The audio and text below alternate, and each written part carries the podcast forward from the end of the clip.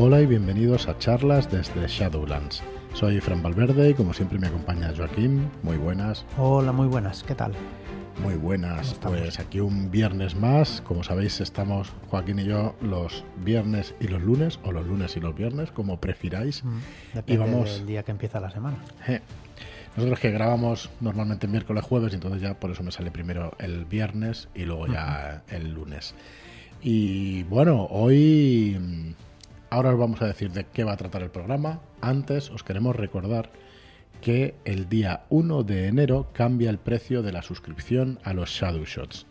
Que todos, todos y todas las que estéis suscritos a los Shadow Shots no va a variar el precio. Eso es lo primero que os tengo que decir. Estaréis pagando exactamente lo mismo que hace ya cuatro años o tres años, ya tres años, tres años y algo más. Sí, no, es que el 1 de enero empezó, entonces no sé si son tres o cuatro, pero sé que sé que empezó el 1 de enero. Entonces, este 1 de enero, en lugar de 4,99, que es la más barata, eh, va, va, a pasar a 6,99. La siguiente va a pasar a 9,99 y la Master va a pasar a 19,99.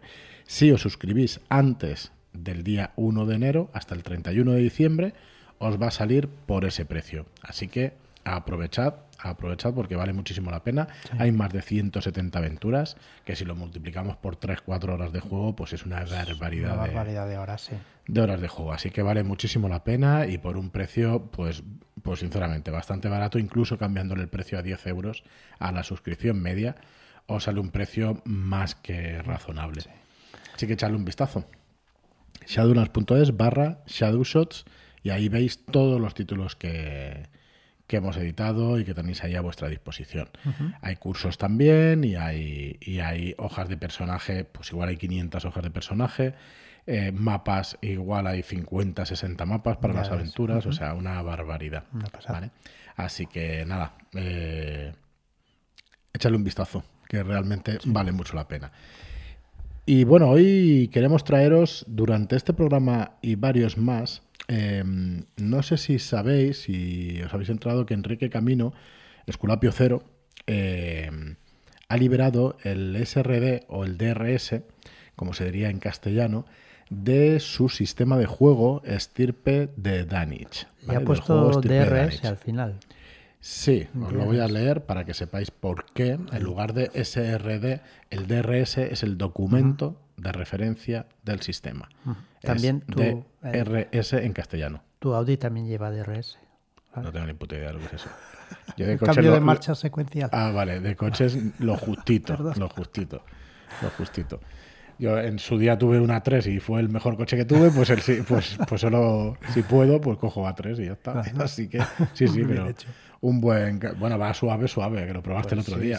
va muy suavecito. bueno, y después de este off-topic, el DRS, el documento de referencia del sistema, hecho por el autor Enrique Camino, está liberado. Este reglamento eh, se hizo público con licencia Creative Commons CC BY 4.0, ¿vale? Así que lo puede utilizar cualquiera, incluso con fines comerciales, diciendo que de dónde viene este, este reglamento. ¿Y por qué vamos a sacar este tema? ¿Por qué queremos hablaros de nuevo del sistema de estirpe de Danich?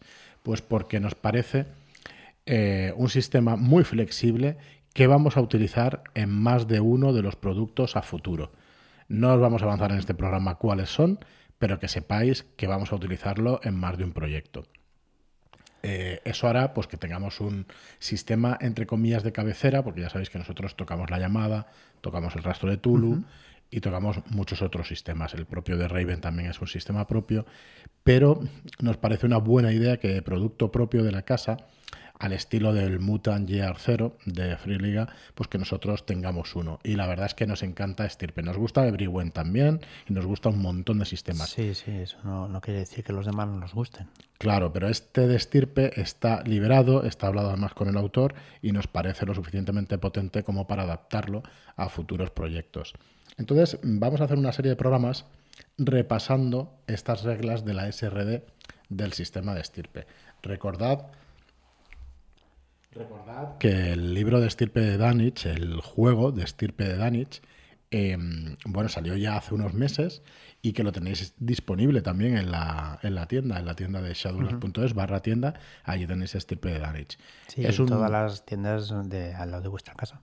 Correcto, igualmente que en nuestra web, pues también en vuestra tienda de confianza lo podéis comprar eh, porque está en físico en muchas tiendas de España. Y bueno, mm, vamos a empezar, vamos a empezar repasando un poco eh, conceptos generales de, este DRS, del reglamento de, de, estirpe de Danich, que ya veis que voy cambiando a SRD, DRS y todo eso, ¿vale? Vamos a hacer los programas cortitos para que no sean muchos conceptos de reglas, ¿vale? 10 minutos, 15 minutos y así vais repasando junto con nosotros este sistema. Eh, pues antes de meternos en, en faena sobre las tiradas y todo eso, vamos a repasar unos conceptos generales Em, que íbamos a empezar por las capacidades. Sabéis que los personajes en una hoja del juego de rol se definen por una serie, normalmente por una serie de habilidades. Digo normalmente porque se pueden definir también por rasgos y se pueden definir por, por otra serie de, de, factores. Pero en este caso, en este juego se va a definir en general por capacidades y luego especializaciones. ¿Qué son estas capacidades? Las capacidades hacen referencia, y prácticamente estoy leyendo de la DRS, ¿vale? Porque está muy bien explicado, pero hacen referencia las capacidades a cómo de bueno o de malo es un personaje eh, realizando cierto tipo de tareas, ¿vale? Estas van asociadas a un número, que sería su nivel de capacidad, y está generalmente entre 0 y 4. ¿Vale? Entonces, Cualquier lista de habilidades en el resto de juegos del mercado necesariamente es incompleta, porque no vas a tener habilidades para todo lo que tu personaje podría hacer remotamente. Por ejemplo, en, la llamada de Tulu hay una lista de habilidades mm, muy grande y luego siempre te falta alguna. Vale. Por ejemplo, la equitación que desapareció en su no, día. Pero creo que estás mezclando, ¿no? No, no, no, no, Porque unas cosas son las capacidades y otras cosas es que, las... Espera, espera, porque es cualquier lista cerrada de habilidades en un juego, como este de la llamada, es incompleta. Entonces, en Estirpe se utilizan categorías amplias de competencias, que es lo que son las capacidades. O sea, abstrae lo que puede poner, lo que puede hacer el personaje en siete capacidades. ¿vale? Entonces, se deja de habilidades y te coges siete capacidades que englobarían todas las habilidades, de todas las habilidades de lo que pudiera hacer una persona o un personaje en el juego, ¿vale? Entonces, de estas siete capacidades, cinco de ellas son generales y dos son de combate, ¿vale? Que las veremos en el apartado de combate. Las cinco generales son interacción, análisis, técnica, erudición y físico. Y por ahora lo vamos a dejar aquí, ¿vale? Luego ya las definiremos en próximos programas, ¿vale? Pero como concepto, capacidad hace referencia a cómo de bueno o de malo es un personaje en cierto tipo de tareas. Estas tareas pueden ser físicas o pueden ser mentales, como veis con las cinco capacidades, ¿no? De interacción, análisis, técnica, erudición y físico. Y luego tenemos el concepto, el siguiente concepto que queremos dejar claro desde el principio, es, eh, son las especializaciones la propia naturaleza de las, de las capacidades hace que éstas sean abiertas y abstractas, con lo cual no son suficientes para representar las experiencias y los conocimientos concretos que tiene un personaje jugador eh, y que haya podido adquirir durante su vida. Pues para ello vamos a darle especializaciones a esas capacidades. Y un personaje recién creado, porque luego podemos ampliarlo con experiencia y todo esto, va a tener cuatro especializaciones. Muy bien. ¿Vale? ¿Te acuerdas que para qué servían las cuatro? Porque lo podemos avanzar. ¿Para qué sirven las especializaciones? Las especializaciones servían para darle un... Para repetir. Para repetir la tirada, por ejemplo. Eso es. Para repetir dados. Entonces, son conocimientos concretos en los que destaca por encima de su nivel general en una capacidad específica. Por ejemplo, alguien puede ser muy bueno en físico, y el ejemplo que nos pone la DRS Enrique Camino, es que tú puedes tener una forma física excepcional de tres dados, ¿vale? De cuatro tras es un nivel un nivelazo. Eh, pero con tres dados en físico ya es una forma física excepcional. Pero además destacar como nadador, pues pondrás como especialidad nadador. Dentro de físico pondrás nadador. Así que cualquier dado que haya fallado te permitirá volver a repetir la tirada. Vale. También decir que no es necesario ponérsela en la, en la capacidad más alta. Te la puedes poner en la capacidad más baja y, eh, esa especialización tendrá más oportunidades con menos dados, pero con más opción de, acertar. Correcto. Entonces vamos a tirar por capacidades, ¿vale? Eh, ya os avanzo que el sistema necesitas un 5 o un 6 para tener éxito. Va a ir con dados de 6, que es lo siguiente, el siguiente concepto. Eh, pues eso, vamos a tirar por una capacidad y luego vamos a poder repetir dados por esas especializaciones. Vale, eh, los dados. Los dados de, en estirpe son de 6 caras. ¿Vale? Entonces, siempre que lo veáis aquí en la DRS, pues siempre será referencia a 2D, 3D, pues son dos dados, tres dados. ¿Vale? no tiene más. Los, en estirpe, los resultados de los dados nunca se suman, se leen de manera independiente. Cada dado va por su, por su lado. Sí. ¿Vale? Eh, así que bueno, si tiramos tres dados y conseguimos dos cinco, pues vamos a leer un 5 y un 5. No vamos a sumar los valores ni nada por el estilo. Vale. Pero eh, para conseguir el éxito, con un dado, de, con un 5 ya tendríamos bastante. Correcto. Ahora viene ya, una vez asentados los, eh, los conceptos básicos, que son estos tres o cuatro, no tienen más, eh, vamos a la parte de cómo, y es lo único que vamos a explicar en este, en este audio, cómo se resuelven las tareas. ¿Vale? Sí, me ha avanzado. Recordad que, bueno, yo la verdad es que esto es teoría rolera, si lo queréis llamar así, o son consejos, pero yo en general soy de la escuela de no hagas tirar por algo que no quieras que fallen, ¿no? no hagas tirar a los jugadores por algo que digas, ostras, no, no voy a. O sea, si, si, fallo la tirada no voy a encontrar un documento vital para la aventura, si fallo la tirada no voy a convencer a alguien y esa puerta va a estar cerrada con una presa de hormigón y no voy a poder pasar, o sea, con una puerta de hormigón y jamás voy a poder pasar. Si tú no quieres que fallen, joder, pues, pues no, pues hagas tirar. Pero si la tirada va a tener consecuencias y va a hacer avanzar la historia, la trama, el conflicto, pues es una buena idea tirar. Entonces, cada vez que en, en estirpe, cada vez que un personaje necesite realizar una acción y el resultado de esta sea a la vez incierto y relevante para el flujo de la trama, ¿vale? Es entonces cuando vamos a hacer una tirada. Cuando sea incierto y relevante para el flujo de la trama, ¿vale?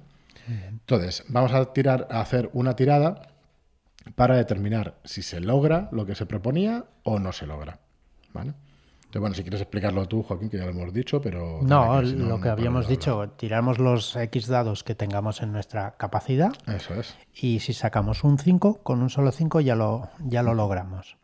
En esos 2, 3, 4 dados que hayamos tirado. Eso es. Y, al menos un 5 en uno de ellos. Si hay un resultado de un 6, se cuenta como dos éxitos. doble. ¿Vale? Entonces, si sacamos en dos dados un 5 y en el otro dado un 6, vamos a tener tres éxitos. Por eso se leen de manera separada. Un éxito por el dado de 5 y dos éxitos por el dado de 6. ¿Vale? Van a ser tres éxitos. ¿Vale? Y vamos a tener dos éxitos extras. Vamos a conseguirlo con un, con un éxito, con el 5 mismo vamos a conseguirlo y los otros dos van a ser dados extras. Estos dados extras, pues te posibilitan eh, efectos especiales, eh, ¿vale? Que pues, generalmente pues, la persona que dirige pues, te dirá pues eh, se hace la tarea mejor, se hace la tarea más rápida, o no dejas huellas, o contienes una información extra. Hay varios supuestos que ya encontráis aquí en este documento. Por ejemplo, en combate los éxitos extras se van a convertir en puntos de ventaja o van a darles un efecto especial o cualquier otra cosa. Entonces, eh, cuando expliquemos las capacidades, vamos a ver ejemplos de cómo dar uso a esos éxitos adicionales en las tiradas. Pero bueno, yo creo que en este programa era lo que nos interesaba. Estamos ya por los 14 minutos y lo que nos interesa es que sepáis que este sistema va a ser base para nosotros o va a ser clave para nosotros en futuros productos, que estamos trabajando en ellos. Alguno que ya conocéis y no lo conocéis y no sabéis el sistema, ¿vale? Y ya hasta ahí puedo leer porque, bueno, queremos guardárnoslo para, para poderlo explicar en condiciones. Eh, nos parece muy buen sistema, matemáticamente tiene una base muy sólida y realmente funciona muy bien en mesa para muchos géneros distintos. Igual que en Estirpe, eh, Enrique Camino nos dice los géneros de acción para qué podemos, a qué podemos jugar, ¿no? Pues a fantasía urbana, podemos jugar a películas como John Wick de acción, podemos jugar a, bueno, a una serie de cosas que nos dice en el libro, género noir también se puede jugar. Eh, tira, el sistema tira más a pulp, pero se puede endurecer de una manera muy fácil. No hemos dicho, que lo diremos el próximo día, los modificadores que vamos a tener a esas tiradas, porque va a haber dificultades y modificadores, ¿no? Ya seguiremos en el próximo programa. Queríamos dejaros claro eso, que vamos a utilizar este sistema y empezar a explicarlo desde el principio y que veáis en cuatro, seis, ocho programas lo sencillo que es el sistema de juego. es un sistema muy sencillo muy fácil de entender para la persona que dirige, para los jugadores y se hace una ficha de personaje muy, muy, muy rápido. Muy rápido, efectivamente. Muy bien, pues hasta aquí el programa de hoy. Espero que os haya gustado. Espero que disfrutéis mucho del fin de semana, jugando a rol si es posible, mucho mejor. Gracias y hasta el próximo programa. Muchas gracias y hasta la próxima.